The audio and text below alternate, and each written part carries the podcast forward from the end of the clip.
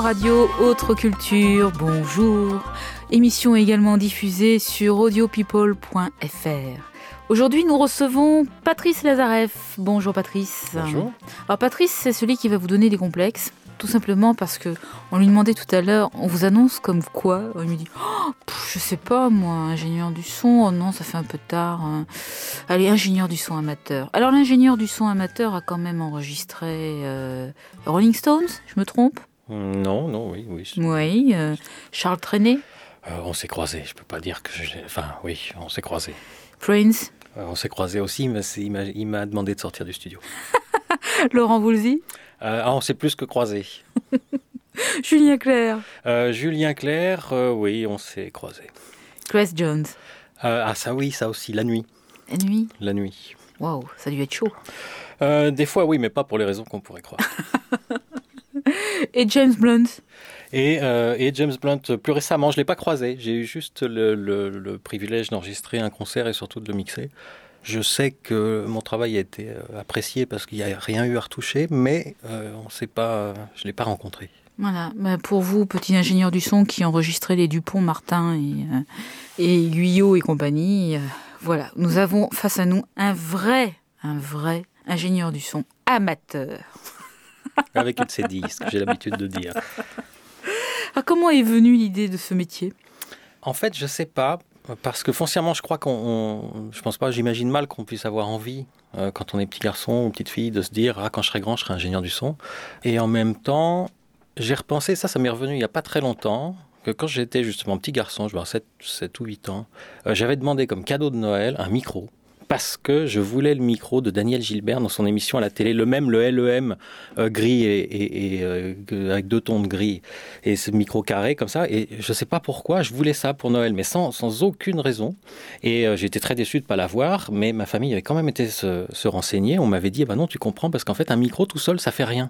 Il faut le brancher sur quelque chose, soit un ampli, un magnétophone ou quelque chose comme ça, mais tout seul ça fait rien, donc on t'a pas acheté ça.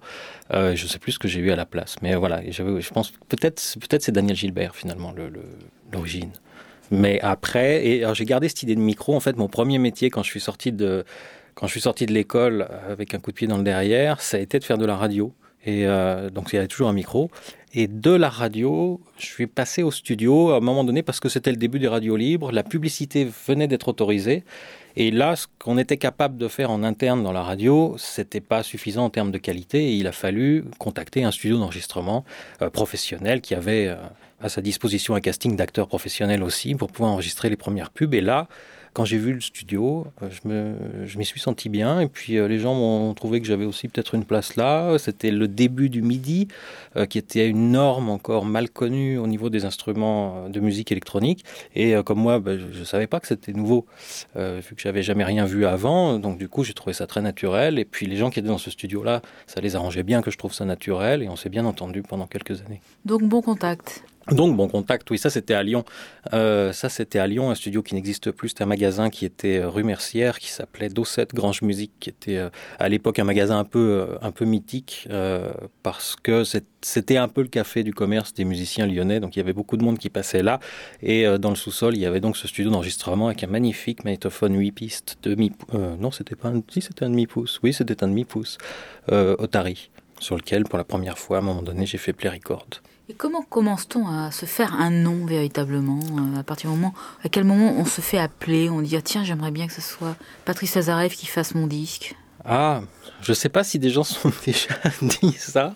Euh, non, c'est un peu plus par hasard parce que de Lyon, après, je suis parti à Paris parce qu'il se trouve que l'équipe de musiciens qui, euh, qui travaillait dans ce studio a été signée par une maison de disques, EMI, qui à l'époque avait un studio à Boulogne-Billancourt. là, la rencontre qui est, pour moi un, souvenir immense, c'est euh, Claude Wagner, qui, était, euh, qui est le, seul ingénieur du son français à avoir jamais travaillé avec les Beatles, qui était ingénieur du son chez Pathé entre 1959 et 1989, euh, je pense, quelque chose comme ça. Et suite à ça, après, je suis parti en Angleterre, bien que Claude m'en ait, failli m'étrangler le jour où je lui ai dit, je crois.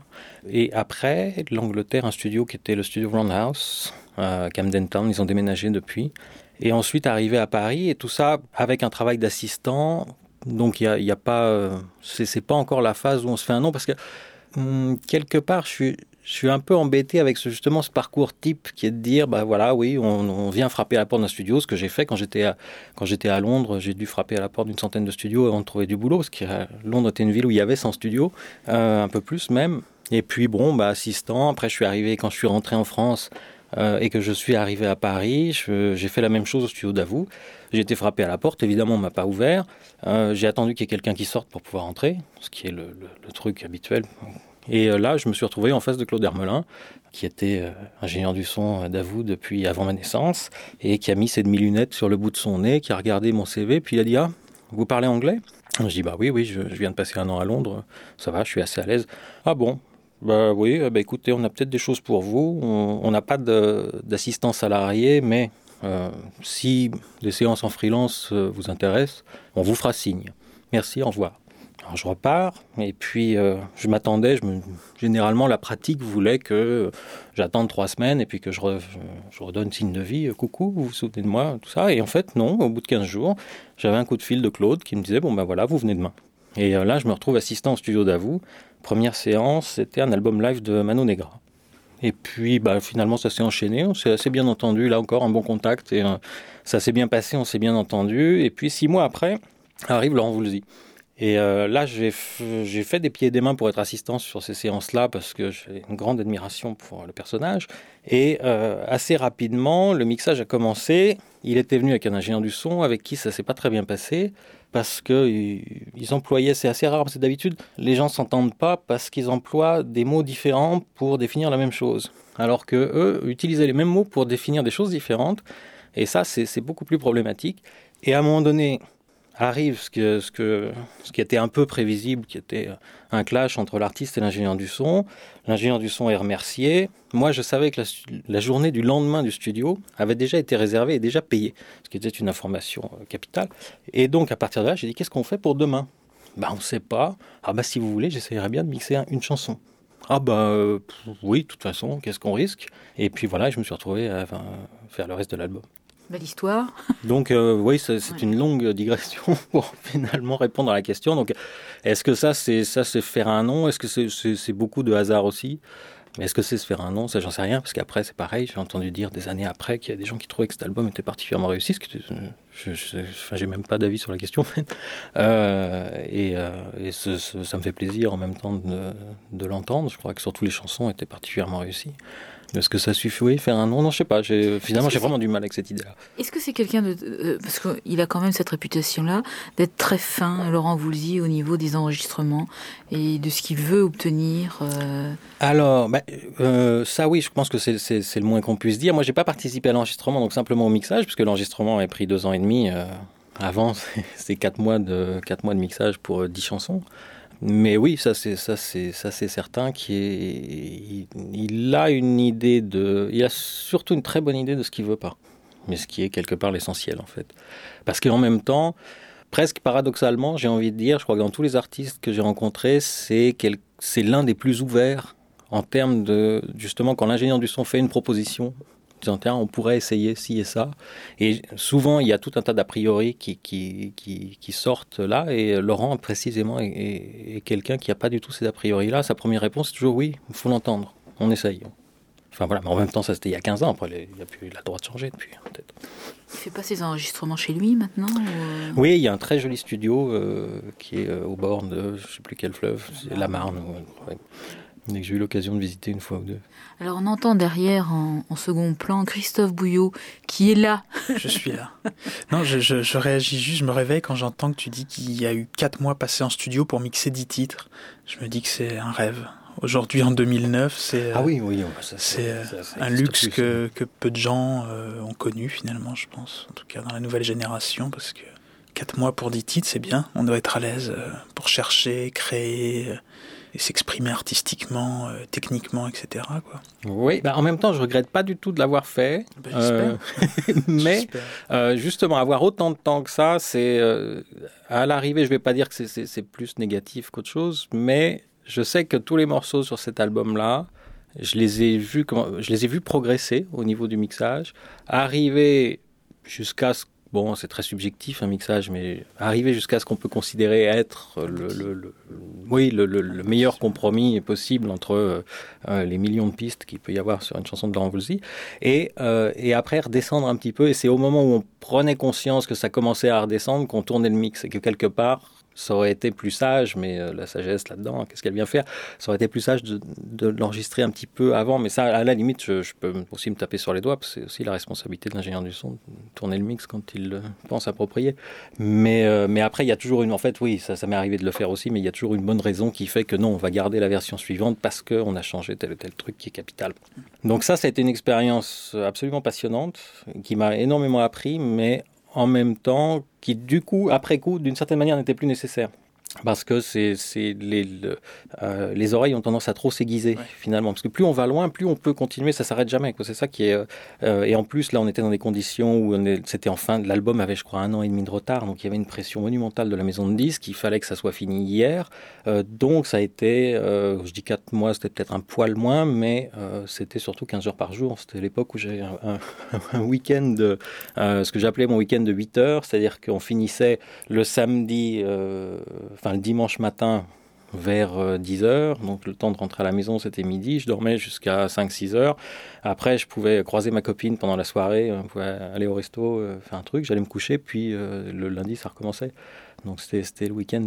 Et ça, on avait, il y avait le dimanche, il y avait ce week-end de 8 heures pendant quelques semaines. Puis les trois dernières semaines, le producteur est venu nous dire écoutez les gars, on sait qu'on vous demande un gros effort, mais là, c'est pas possible de s'arrêter. Il faut qu'on ait bouclé à telle date parce qu'après, l'usine n'est plus disponible pour fabriquer le disque. Enfin c'était. Donc ça s'est terminé. Mais ça, c'est un très très bon souvenir. En même temps, euh, ça s'est terminé. On s'est retrouvé au studio le dimanche matin. On a fait la journée du dimanche, la nuit de dimanche à lundi, la journée de lundi, la nuit de lundi à mardi. Et euh, mardi à 10h, je finissais le recall de la dernière chance sur je ne sais plus quel morceau, je crois que c'était Le pouvoir des fleurs. Et à 10 heures, le téléphone sonne. Ils étaient déjà, euh, Laurent et, euh, Michel Curiot qui réalisaient, étaient déjà euh, au studio de mastering. Il m'appelle, il me dit Qu'est-ce que tu fous? Pourquoi tu n'es pas là? On avait rendez-vous à 10 heures. oui, oui, j'ai fini. Je prends les bandes, je monte dans un taxi, j'arrive. Et de 10 heures jusqu'à. Au départ, c'était prévu pour la matinée, le mastering, mais. et je me souviens parce qu'il y avait un groupe de Lyon qui était, euh, qui était là, qui avait réservé le studio de mastering pour l'après-midi. Et manifestement, c'était pas possible. Laurent est arrivé euh, impérial en disant Mais écoutez, euh, je suis désolé, je suis obligé de vous décaler. je prends tout ça, on vous trouve un hôtel, on vous prend une soirée sympa, c'est tout à mes frais. et vous revenez demain pour faire le mastering de votre album. Je finis le mien. Et on a fini à 10 ou 11 heures du soir. et là, l'assistant de Laurent est monté dans un taxi avec la bande finale est parti directement pour prendre un avion, aller en Allemagne, déposer la bande à l'usine et le pressage commençait le lendemain matin. Et euh, voilà. Et nous, on a été arroser ça dans un petit resto du quartier. Et euh, ensuite, le lendemain, chez moi, je me suis ennuyé. Bizarrement. C'est amusant parce que ce genre de rythme de vie euh, assez trépidant et stressant aussi, ça a l'air de vous plaire. Ah bah oui, euh, je sais pas si je pourrais toujours le faire aujourd'hui, ça c'était il y a 15 ans en même temps, euh, j'étais plus jeune, mais, euh, mais oui, oui, parce que finalement plus c'est, c'est, assez... J'avais toute une théorie, j'ai quelques assistants qui m'ont détesté pour ça, mais je leur en veux pas. J'avais tendance aussi à prendre beaucoup de temps. parce que c'est, c'est en fait c'est un truc d'ingénieur du son, c'est une bonne manière de se débarrasser de l'artiste ou du producteur quand il est un peu Envahissant. Envahissant, voilà, c'est un, un, très joli mot. Euh, ça, parce qu'au bout d'un moment, il s'endort. Euh, donc là, on peut en être tranquille pour travailler. Euh, et euh, c'était, été un peu l'astuce. Et j'avais cette, cette euh, plus sérieusement, maintenant, j'avais quand même j'avais développé au fil du temps cette espèce d'hypothèse sur la fatigue extrême. C'est-à-dire que je considère que dans ces moments-là, et ça, je l'ai constaté je l'ai appris sur le tas d'une certaine manière, à force, euh, parce qu'au début on n'a pas le choix de ne pas dormir, c'est souvent des contraintes aussi budgétaires au niveau des studios. On découvre qu'au bout d'un moment, dans la... quand on est très fatigué, on est obligé, obligé de, de, laisser sa propre personnalité, ses envies et toutes ces choses-là, son ego de manière générale, de mettre ça un peu de côté. Et j'ai trouvé que ça donnait un, un meilleur contact avec, euh, avec la musique finalement, qu'au bout d'un moment on s'oubliait soi-même et on devenait qu'un intermédiaire entre ce qu'il y avait sur la bande, parce qu'à l'époque il y avait encore des bandes, euh, sur le disque dur on va dire maintenant, ce qu'il y a sur le disque dur et puis ce qu'il y a dans les enceintes. Et qu'on est là juste comme un cordon de patch, mais euh, on devient neutre d'une certaine manière. Euh, ou inspiré. Après, chacun a, son, a sa vision des choses. Et c'était euh, cet ensemble de très mauvais arguments que je développais auprès de mes assistants pour leur expliquer qu'ils n'allaient pas dormir, qu'on allait finir à pas d'heure, et que voilà. Et à tel point qu'un de mes assistants préférés, Cyril Taillandier, qui m'avait surnommé Mac Morning Session. c'était ah tiens tu travailles avec Patrice bah oui bah c'est Mac Morning Session ça s'appelle d'accord et je développais donc cette théorie avec peu de succès et beaucoup de crédulité dans, le regard de ceux à qui je racontais ça, jusqu'au jour où j'ai eu la joie d'aller voir Fabrice Lucchini sur scène. Et à un moment donné, à la fin du spectacle, il raconte que son, un de ses maîtres en matière de théâtre est Michel Bouquet, et que précisément Michel Bouquet avait la même théorie, ce que je ne savais pas du tout, sur, euh, mais appliquée à l'acteur, c'est-à-dire sur le côté de la fatigue extrême qui va permettre à l'acteur en fait de, de laisser sa personne de côté pour laisser paraître le personnage, donc le texte et l'auteur d'une certaine manière. Donc c'est, j'étais contente de, savoir que Michel Bouquet pense ça parce que ça, m'a fait plaisir. Voilà, ça c'est mon ego qui revient. Arrivez-vous, euh, avec tous ces grands artistes, à, poser votre signature euh, personnelle? Je pense qu'il est bon d'essayer d'éviter d'avoir une signature personnelle. Donc du coup, euh, je, je, je, me souviens d'avoir écrit ça une fois il y a un ingénieur de mastering que j'ai beaucoup admiré à un moment donné qui s'appelle Stephen Markusen, qui travaillait à Precision Mastering à Los Angeles. Et dans les albums que j'avais, je me souviens que euh, un album, je sais plus lequel, que j'écoute une fois, je me dis ouh ça le mastering c'est bien, c'est qui? Ah tiens bon. Et puis quelques temps passent et j'écoute un autre album, je dis ouh tiens le mastering ça c'est qui? Je regarde l'album et je vois le même nom. Et du coup, c'est comme ça que j'ai mémorisé le nom de Stephen Markusen. Je me suis dit, si un jour je travaille sur un projet où je peux voir ce que ça donne, je serais curieux d'essayer. Et finalement, ce jour est arrivé, sauf que bon, il y a une négociation entre la maison de disques, on est d'accord, on te paye Stephen Marcusen, c'est hors de prix, mais du coup, toi, tu vas pas. D'accord. C'était l'arrangement. Et je, tout ce que j'ai pu faire, c'est lui écrire un mot à envoyer en même temps que la bande. Et, je lui ai dit ça, je lui ai dit, vous êtes le seul ingénieur du son de mastering que je reconnais à l'oreille. Et j'ai ajouté derrière, mais je ne sais pas si c'est un compliment. Euh, j'ai pas eu de réponse d'ailleurs à cette question-là, euh, mais ça reflète un peu l'idée que je m'en fais, c'est-à-dire que je me, méfie un peu parce que j'en ai vu quelques-uns quand euh, la période d'assistanat est une chose merveilleuse en fait dans le métier d'ingénieur du son, et, et j'en ai vu quelques-uns des ingénieurs du son qui, justement se remettre toujours dans la même situation, dans la même configuration technique, quel que soit le morceau, quel que soit l'artiste, quel que soit... Parce que d'un côté, je comprends parfaitement la nécessité, malheureusement, la nécessité de résultat qui est, liée à la, pression économique qu'il y a sur, sur un enregistrement et sa, production. Euh, mais ça, c'est toujours quelque chose qui m'a qui, dérangé, à laquelle je me suis toujours opposé même techniquement, j'aime bien être surpris en fait et devoir réinventer les choses. Euh, quitte des fois à me fâcher avec les artistes, ça m'est arrivé. sur, sur, la console, je marquais jamais le nom des instruments, euh, sauf que bah, l'artiste ou le producteur, quand il est à côté, il aime bien savoir qu'est-ce qui revient sur quel potentiomètre, sur quel fader, revient quelle piste. Moi, je, m'exerçais à l'apprendre par cœur, donc à chaque morceau, forcément, c'est différent, et à pas, à pas essayer de changer les choses. Après, avec en plus l'argument technique à l'époque où c'était c'était mieux de laisser le magnétophone revenir directement dans la console plutôt que de le faire passer par le patch et des kilomètres de câbles. C'est le simple plaisir d'inverser la grosse caisse et la caisse claire parce qu'elles n'arrivent pas sur les, sur les bons faders. Qu'est-ce qui vous a attiré alors dans les studios anglais? Parce qu'eux, ils ont un son quand même particulier par rapport aux studios français. Il y a quand même quelque chose de Je ne sais pas si c'est toujours vrai ça. Euh, parce que j'ai eu l'impression quand même. À l'époque, oui, moi je, suis parti. Euh, comment ça s'est fait? Au départ, c'était l'environnement musical dans lequel je gravitais justement à Lyon. Les groupes de copains, on était plutôt fans de la musique anglaise que de ce qui se faisait en France. à l'époque, j'étais même plus radical que ça. Je disais, ouais, la France, ouais, ils savent pas faire de la musique, ouais, ils savent pas enregistrer. De toute façon, moi je vais aller en Angleterre. Et euh, donc je suis parti à 20 ans avec mon baluchon sur l'épaule. Et puis j'ai fini par trouver du, euh, du travail là-bas. Et ce qui m'avait attiré avant ça, en fait, il y avait une autre rencontre. C'est pendant que j'étais chez, euh, chez Pathé, justement avec un de ces groupes de Lyon avec qui je travaillais, euh, on avait eu la chance d'avoir comme ingénieur du son un tout jeune ingénieur du son, il devait avoir 23 ans à l'époque, et il avait comme aura d'avoir été celui qui avait enregistré le premier album de Frankie Ghost Hollywood. Et donc c'est Stuart Bruce.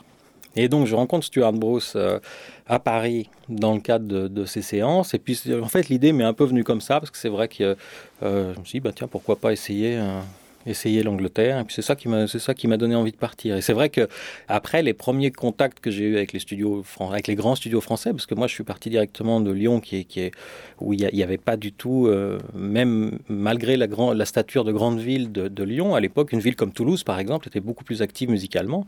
Et donc je suis parti de Lyon pour aller à Londres. Je connaissais pas le, milieu des studios parisiens. Et c'est vrai que quand, quand, je suis arrivé, même par rapport à Londres, ça m'a fait un peu un choc euh, assez rude. C'est-à-dire? Ah, le, premier studio, le premier grand studio parisien où je suis rentré, mais euh, c'était euh, Guillaume Tell. Guillaume Tell, oui. Et je rentre, et donc j'arrive avec mon CV en disant tiens, je vais chercher du travail. Et, et là, je tombe sur un individu euh, qui. Qu'est-ce qu'il m'a dit? En fait, j'avais pris des mauvaises habitudes en Angleterre. En Angleterre, la façon d'accueillir un assistant, enfin quelqu'un qui vient présenter son travail, surtout quand il est français, enfin il y a 20 ans, c'était ah bah écoutez, on, a priori on n'a pas de boulot, mais vous êtes venu de si loin, euh, vous allez euh, vous asseoir, prendre une tasse de thé, puis je vais essayer de vous faire discuter avec un des ingénieurs du son. Euh, ça, ça, me paraît la moindre des choses. Et donc j'étais, ça faisait plusieurs mois que je baignais dans cette espèce de torpeur euh, britannique. Je me souviens du studio Mayfair par exemple où on m'a tenu le même discours. Et euh, donc là il y avait un, ingénieur du son qui, arrive, j'ai oublié son nom. Et euh, et il m'emmène dans son bureau. Et puis j'étais assis comme ça en face de lui. Et à ma droite accroché au mur il y avait sept albums de platine pour Private Dancer de Tina Turner, c'est lui qui l'avait enregistré. Et il était, on a eu une discussion, il me dit bon alors sur une batterie qu'est-ce que tu mets comme micro? Et euh, tu as travaillé où? Tu connais la SSL Enfin, c'était les questions cruciales de l'époque. Et voilà, et donc c'est vrai que quand je suis arrivé en France, je me rappelle cette première expérience chez Guillaume Tell, puis après j'ai eu la même avec euh, l'interphone de plus 30, donc là j'avais pas passé la porte, euh, qui était en gros, non, non, on a besoin de personne, non, mais non. Non, mais barrez-vous là, c'est... Bon, ok, oui, excusez-moi. C'est quand, même, donc, quand même la réputation française. Hein. eh ben, c'est, oui, c'était pas faux, mais du coup il m'a fallu du temps pour, il m'a fallu du temps pour, il m'a fallu du temps pour m'en remettre. Mais après, euh, mais après coup, en même temps, ça a du bon parce que j'étais très fier, je racontais ça avec plus 30 aussi. Je me souviens de cette grande porte en métal plus 30, l'interphone, drink, bonjour, voilà, j'arrive de Londres, je cherche du travail comme assistant. On a besoin de personne. Bon, je rappuie sur la sonnette, drink. Oui, mais est-ce que quand même, je sais bien que vous avez besoin de personne, est-ce que je peux laisser un CV dans la boîte aux lettres? Si vous voulez, mais on a besoin de personne. Et bon, j'ai fait ça. Puis quand quelques années plus tard, euh, en tant qu'assistant euh, freelance dans divers studios, j'avais dans mes poches à la fois les clés de Davou et les clés de plus 30 et les codes de l'alarme des deux studios, finalement, j'étais assez content. Ça tient un peu de choses. Est-ce que c'est aussi euh, de la part euh, des studios français une espèce de dédain vis-à-vis des gens qui arrivent et qui ne connaissent pas hein? Oh, ils, restent, ils restent dans leur, dans espèce de petite, euh, leur petite sphère. Oui, je sais pas, j'irai peut-être pas jusque-là parce que en même temps, ça, c'est ce que, très franchement, c'est ce que j'ai pensé à l'époque. Et puis, après, au bout de quelques temps, quand même, sans boulot, je me suis dit, bon, c'est peut-être, j'avais pas fait ma part du chemin non plus. C'est-à-dire que j'étais dans, dans cette réaction qui était un peu de rejet, même par rapport à la musique en France, de ce qui se passait. J'avais pas beaucoup d'estime pour euh, la variété euh, de l'époque, et euh, parce que bon, les années 80 restent pas comme un, sommet de la production musicale. C'est déjà mieux que maintenant. Hein. Ah, ça, c'est une affaire de goût. mais bon, non, en termes de son, je préfère ce qui se fait maintenant, même si effectivement, artistiquement, on peut en discuter. Donc voilà, et, au bout d'un moment, moi, là où je considère avoir fait ma part du chemin, c'est en me disant, bon, de toute façon, peut-être que le système que je ne connais pas, puisque je ne suis pas dedans, euh, ne me plaît pas, mais c'est un a priori. Euh, donc, euh, plutôt que d'être à l'extérieur et d'aboyer, ce que je peux faire, c'est bah, la mettre un peu en veilleuse, être, avoir une attitude un petit peu plus conciliante, euh, et peut-être que si je fais mon chemin là-dedans, un jour, quand je dirai quelque chose, on m'écoutera, puis à ce moment-là, euh, les choses iront un peu plus dans le sens, euh, dans un sens qui me plaît. Euh, donc, et, et, et, à partir du moment où je, je, me souviens très bien du moment où je me suis dit ça assez clairement, 15 jours après, j'avais du boulot. Mm-hmm. Alors, c'est, là encore, c'est un hasard, mais, euh, mais je crois qu'il y a aussi, donc, donc du coup, c'est vrai qu'il y a ce côté dédain, mais qui, qui est vrai, enfin, qui a un trait caractéristique, pas seulement, euh, c'est ce que disent les touristes d'une manière générale, qui, qui, ne concerne pas, je crois, que le milieu de la musique, et même d'une façon générale dans la formation, parce que quand je vivais en Angleterre, j'avais dans, dans, mes amis euh, euh, quelqu'un qui avait euh, qui avait un jeune garçon à l'époque qui avoir 7 ans et qui, allait à l'école et je me souviens d'un jour une discussion sur son bulletin scolaire où il était marqué bon ben voilà il est pas il pas très bon les maths les sciences c'est pas trop son truc la littérature l'anglais bon c'est quand même moyen mais c'est quelqu'un qui sait se faire des amis Et ça, c'est quelque chose qu'à l'époque, on imaginait difficilement sur, sur un bulletin scolaire. C'est-à-dire qu'il y a même dans, dans, d'autres professions avec lesquelles j'ai pu être en contact en Angleterre, il y a, il y a toujours, le, et je crois que ça c'est encore vrai aujourd'hui, le côté où on commence par mettre en valeur les choses qui sont bien. On dit voilà, ça c'est bien, ça c'est bien, ça c'est bien. Euh, mais il y a telle autre chose qui, alors que j'aurais pour des raisons de brièveté, peut-être pour aller plus directement euh, à l'essentiel dans notre esprit euh, issu de Descartes et d'Auguste Comte, on préfère euh, se concentrer sur l'efficace. Bon, ça, ça, ça, ça va pas. Même si à côté, la forêt va bien, mais s'il y a un arbre qui est malade, ben, on va parler de l'arbre. Ça, c'est amusant parce que c'est une réflexion qu'on avait faite dans des forums ou, et qu'on a discuté ici sur le fait que les Français se concentraient, et même surtout les universitaires, c'était par rapport à, un colloque, pas un colloque, oui, un colloque qui a eu, une conférence qui a eu, lieu il y a, il y a dix jours, où il y a un monsieur qui présentait euh, son livre, et donc il présente ce livre, et à la fin, il y a un des universitaires qui était dans la salle qui dit euh, Je ne tiens pas à parler des 95% qui sont excellents, je veux me concentrer sur les 5% où j'ai des choses à dire. Et je me suis dit, on en discutait avec Philippe et avec d'autres, euh, on a dit c'est peut-être le mal français de toujours se concentrer sur les 5% qui ne vont jamais et de laisser à côté euh, cette forêt qui va bien et ces 95% qui sont excellents. C'est amusant de, vous entendre dire ça parce que c'est équivalent finalement. Oui, je crois qu'on a cette. Je l'ai entendu aussi bah, dans la rue, dans une conversation il n'y a, a, pas, très longtemps, justement, une personne qui, était euh, scandinave, je sais plus, c'est de Norvège ou de, de, Suède, qui disait Ah, mais finalement, Paris, qui, parlait très bien français, qui était à Paris, mais qui disait À Paris, mais oui, j'ai un peu de mal parce que euh, justement pour cette raison-là, il y a, toujours le. Bon, après, est-ce que c'est est -ce c'est un mal ou est-ce que c'est une caractéristique? Voilà, je, laisserai plus chacun. Euh, je ne vais pas rentrer dans le jugement de valeur, en fait, sur, sur cette question-là.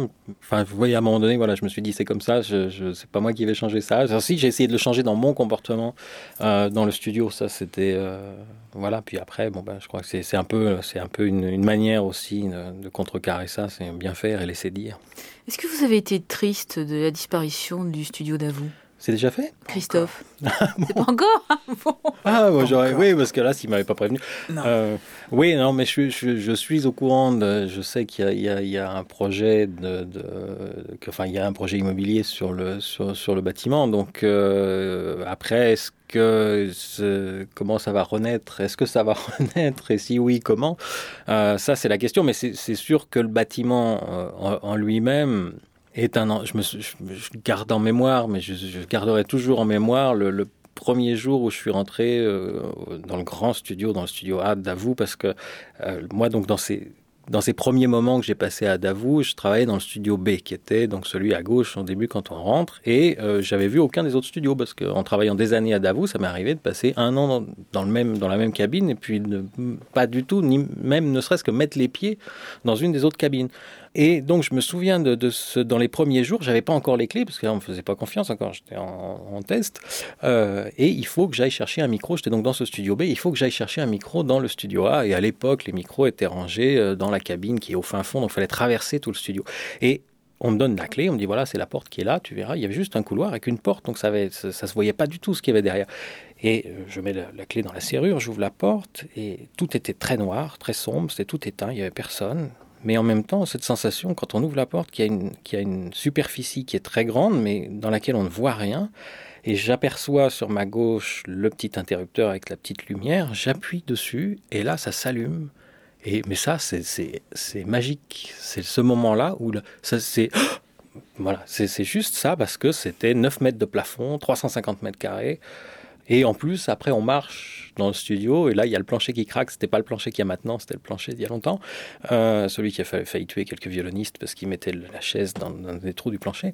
C'est pour ça qu'il a été changé d'ailleurs. Et, euh, ce plancher-là, donc, il craquait un petit peu, et le, son du, plancher qui craque, la pièce en elle-même. Et je me souviens de mes premières impressions à Davou, c'est que moi, j'arrivais de, de studios qui étaient loin d'être aussi grands que celui-là, et j'ai trouvé ça désespérément injuste c'est quand on a passé avant ça des mois, voire quelques années, même si c'était pas beaucoup dans mon cas à l'époque, mais c'était quand même quelques-unes euh, dans des caves, des locaux un peu humides de groupes de rock à essayer de se battre avec euh, des micros dynamiques à 30 francs euh, pour essayer de sortir un son qui soit digne de quelque chose. Et qu'on arrive là, déjà il y a la pièce.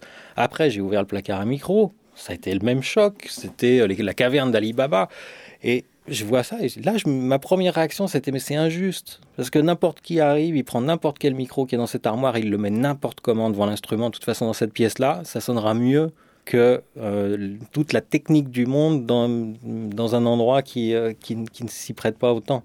Et, euh, et voilà, et après, bon, on apprend à, profiter de cette injustice, mais, mais moi, ma première réaction, ça a été ça. Et oui, donc évidemment, ça, c'est un endroit, comme j'ai été triste, de, de j'ai toujours un pincement au cœur quand il m'arrive de passer à Boulogne, devant, ce carrefour de la rue, je sais plus, Paul Vaillant-Couturier, je crois, où, il y avait les studios pâtés. Et euh, bon, bah, aujourd'hui, il y a un immeuble d'habitation, ça fait faire 20 ans qu'il est là, euh, un peu moins, bon, bah, mais j'y pense toujours. En y passant, on dit, ouais, je me rappelle du, bâtiment tel qu'il était avant, donc euh, voilà, malheureusement. Mais peut-être je passerai moins souvent porte de Montreuil. Comment envisagez-vous votre vie maintenant que vous avez, d'après ce que vous dites, mis un peu de côté ce métier d'ingénieur du son? Comment je l'envisage que, calmement, hein, comme d'une manière générale. Euh, c'est vrai que j'ai un peu dévié au départ par hasard parce que euh, à un moment donné, j'avais de grands projets avec une certaine maison de disques que je ne nommerai pas, mais enfin, il y en a que trois, donc avez assez vite vu. Et euh, j'avais à peu près un an devant moi de, travail, et puis je, suis sorti d'un déjeuner avec le responsable de la maison de disques en slip avec euh, zéro semaine de chômage devant moi. Et c'était une période de ma vie qui était un peu difficile. Et là, euh, je j'ai commencé un peu par hasard à, à faire des sites internet et à m'intéresser de savoir comment ça fonctionne Internet. Et il se trouvait que bon, ça faisait déjà un petit moment que j'étais assez curieux de ces, choses-là. Et euh, par hasard, j'ai un copain qui me dit Ah, tiens, on me demande de faire un site internet. J'ai dit oui, oui à mon client, mais je ne sais pas du tout comment on fait. Tu la seule personne que je connaisse qui m'ait parlé un jour de page web, de choses comme ça. Est-ce qu'on peut en parler? Puis moi, donc j'avais absolument un vide sidéral devant moi en termes professionnels. Donc j'ai je me suis dit, bah oui, je vais faire ça, puis je vais prendre ça comme un album un peu long, ça va être 4-6 euh, mois de travail. Euh, finalement, pourquoi pas, après tout, c'est autre chose, c'est pas un studio, ça va être un bureau, c'est bizarre d'aller tous les jours dans un bureau. Et puis, bah, cette première expérience-là a duré 3 ans, et euh, j'ai appris beaucoup de choses, mais différentes, qui sont comme plus très à l'informatique et à la, programmation. Et, petit à petit, j'ai continué. Après, j'ai continué les deux en parallèle. Mon, sort s'est arrangé en, termes du côté de la musique, mais je tenais quand même à continuer les autres parce qu'entre-temps, bah, j'avais pris des engagements avec des gens. Il y a un boulot, il faut le faire. Finalement, aujourd'hui, je, dirais, je, passe plus de temps à faire des choses sur Internet, euh, pour des sites qui souvent ont, très, très directement à la musique, parce que c'est aussi là que, que je connais des gens. Mais euh, donc ça, aujourd'hui, c'est je viens de passer 10 ans sur Internet à peu près. Et puis là, maintenant, j'envisage aussi l'avenir, mais c'est bon, c'est toujours un peu prématuré pour en parler. Je me suis dit que j'allais faire des études. Je considère que j'ai pris ma retraite, en fait, quand j'ai, quand j'ai commencé à travailler dans la musique. Euh, j'ai, quitté l'école. Euh, c'est, oui, c'est une, grande période comme ça. Puis là, aujourd'hui, je me dis non, quand même, il faut essayer de faire quelque chose de sérieux. Alors, je me suis lancé, je me suis lancé dans des études. On verra dans quelques années ce que, ce que, ce que ça donne, mais euh, voilà. En tant qu'ingénieur du son, avec quel type de matériel vous avez adoré travailler? Ah, quelque part, ma réponse, elle est plus affective que technique sur ce coup-là. Je me, souviens, de, parce qu'il y a toujours des moments dans les studios d'enregistrement où on peut trouver le temps désespérément long, quand on n'a pas forcément choisi d'être là, à ce moment-là précis, et puis de faire ce qu'on est en train de faire. Et dans ces moments-là, dans, mes moments de... Il n'y en a pas eu euh, beaucoup, hein, mais euh, dans, dans, les moments où on fatigue et on pique un peu du nez sur la console, je laissais mon regard dériver vers la, la simple mention Solid State Logic, Oxford, England. Et là, j'avais le moral qui était reparti pour au moins deux ou trois heures. Donc voilà, ça, ça, ça, ça j'ai adoré ça. Sinon, en, termes d'équipement en soi, j'ai pas tellement de. Je suis pas très sensible au, culte du matériel parce que même le matériel qu'on préfère n'est pas forcément le plus adapté pour euh, ce qu'on est en train de faire. Donc, euh, oui, non, j'ai pas de matériel. Je dis c'est ça, sinon rien. Euh, au contraire, à la limite, j'ai plus. Je sais qu'il y, a, bon, il y a là encore pour des raisons économiques, il y a une tendance qui s'est développée euh, justement qui était inspirée des, ingénieurs du son américains, euh, de où l'ingénieur du son doit avoir son propre matériel Bon, principalement parce que euh, aux États-Unis, ça a commencé aux États-Unis parce qu'aux États-Unis, tout matériel dans le studio est en option. C'est-à-dire quand on louait le studio, c'était euh, la console, le magnétophone, un micro, enfin un SM58. Euh, et après, dès qu'on allume un périphérique, il y a l'assistant qui prend sa feuille, qui dit alors oui, la reverb, machin, qui a été allumée à 14h23, éteinte à un truc, donc c'est de la location en supplément. Donc c'est ça qui a amené les ingénieurs du son à avoir leur propre matériel au départ. Et euh, en France, ça, s'est suivi un peu. Et ça, quelque part, je, je suis pas sûr que ce soit une bonne idée. Alors, c'est une bonne idée d'un point de vue économique. Enfin, c'est même une obligation presque maintenant. Mais, euh, mais je suis pas sûr que ce soit une bonne idée du point de vue technique. Parce que moi, j'ai toujours aimé me laisser surprendre par euh, ce qu'on trouve dans un studio. Et à un moment donné, tiens, ah bah, il y a ce truc-là. Oui, fais voir, pouf. Et puis, donc voilà. Mais sinon, j'ai, oui, j'ai pas de. Là, tout de suite, j'ai j'ai pas de choses sur un piédestal qui brille euh, à mon esprit, à part les consoles SSL, enfin les, les, la, même la 9000, j'ai beaucoup aimé la 9000 en fait. Vous avez écrit des articles dans Keyboard. Mm -hmm. Mm -hmm. Quel type d'articles euh, vous avez écrit, vous avez euh, réalisé avec plaisir, dirais-je Oh, bah avec plaisir toujours. Euh, ça a été, bah, ça, reflète un petit peu finalement l'évolution qui a, été euh, mon évolution professionnelle à, à côté, parce qu'au début, ça a commencé. Mon premier article, je me rappelle, c'était un banc d'essai pour le logiciel PIC de BIAS en version 1.0, je crois. Après, pendant longtemps, ça a été des bancs d'essai de matériel. Et puis, quand je suis tombé dans Internet, euh, là, j'ai été confronté à toute la nouvelle problématique qui est celle du logiciel libre qui étaient donc tous ces euh, tous les logiciels sous-jacents qui font marcher Internet, on va dire les, rouages d'Internet sont euh, sont des logiciels, mais ce sont des logiciels qui sont euh, gratuits, dont le, code est accessible et connu à tous. Et donc il y a toute une problématique dont qui m'était totalement étrangère avant, qui va autour de ces choses-là. Et donc ça, j'ai voulu en témoigner dans les, les, colonnes du, du magazine. J'avais même un projet à un moment donné, mais c'était très, très prématuré d'avoir toute une série d'articles sur monter un préparer, configurer un ordinateur avec des logiciels libres pour faire de l'enregistrement multipiste. Aujourd'hui, avec euh, un projet comme Ardour, qui a même été euh, aidé par SSL, justement, euh, et RME, donc on, voit que ça, commence à, ça commence à se faire. Bon, à l'époque, c'était le logiciel était très peu fiable, donc je me serais pas fait que des amis avec ça, mais c'est donc j'ai commencé vraiment à essayer de témoigner de ça, et là où ça, où je me suis concentré vraiment plutôt que sur les questions d'Internet et la musique. Ce qui a, ce qui a déclenché, ça a été un article que j'ai dû écrire en une demi-heure parce que été euh, estomaqué du procès Napster. Et quand la le, aux États-Unis, l'association de l'industrie de l'enregistrement a, a, décidé d'attaquer Napster et de faire fermer ce système-là, euh, là, je me souviens très bien de m'être dit, mais non, c'est pas du tout le chemin qu'il faut prendre. Euh, c'est pas par là qu'il faut aller. C'est un très grand danger de, tous les points de vue, du point de vue technique, du, point de vue du rapport entre euh, entre le public et les artistes. C'est pas ce chemin-là qu'il faut prendre. Et donc j'ai écrit cet article-là. Ça, ça devait être en 99, quelque chose comme ça. Donc euh, voilà. Et bah, on est dix ans plus loin, et puis on se rend compte que c'est toujours une pomme de discorde. Donc ces articles, ils ont évolué et depuis quelques années, je me suis un peu, euh, malgré les, les, appels extrêmement sympathiques du rédacteur en chef et que, ça, ça, me fait de la peine de pas arriver. En fait, là, j'ai un peu de mal et j'y arrive plus tellement parce que je considère d'une part que aujourd'hui, je me suis trop éloigné du studio, même si le dernier album que j'ai fait c'était il y a 3-4 ans, mais je me considère trop éloigné du studio pour avoir une légitimité euh, à parler aujourd'hui de matériel alors que je passe plus euh, ma vie dans un studio. Et, euh, et c'est un peu donc du coup j'ai un peu je suis, je suis devenu un peu timide avec euh, avec ça. Très bien. Euh, Christophe des, des questions? On va aborder une deuxième partie euh, dans quelques minutes sur justement ces problèmes internet ces problèmes de téléchargement sur la fameuse loi Adopi Adopi -hmm. oui c'est ça toujours avec Patrice voilà. Merci Patrice pour cette première, euh, première partie d'émission. Euh, autre radio, autre culture, au revoir.